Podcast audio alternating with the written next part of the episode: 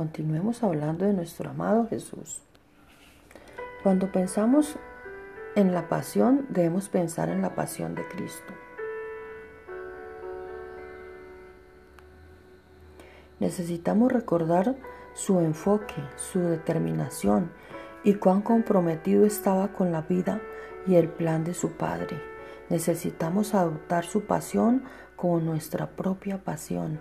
Necesitamos estar tan comprometidos con la vida como Él lo estuvo y todavía lo está. En el nombre de Jesús.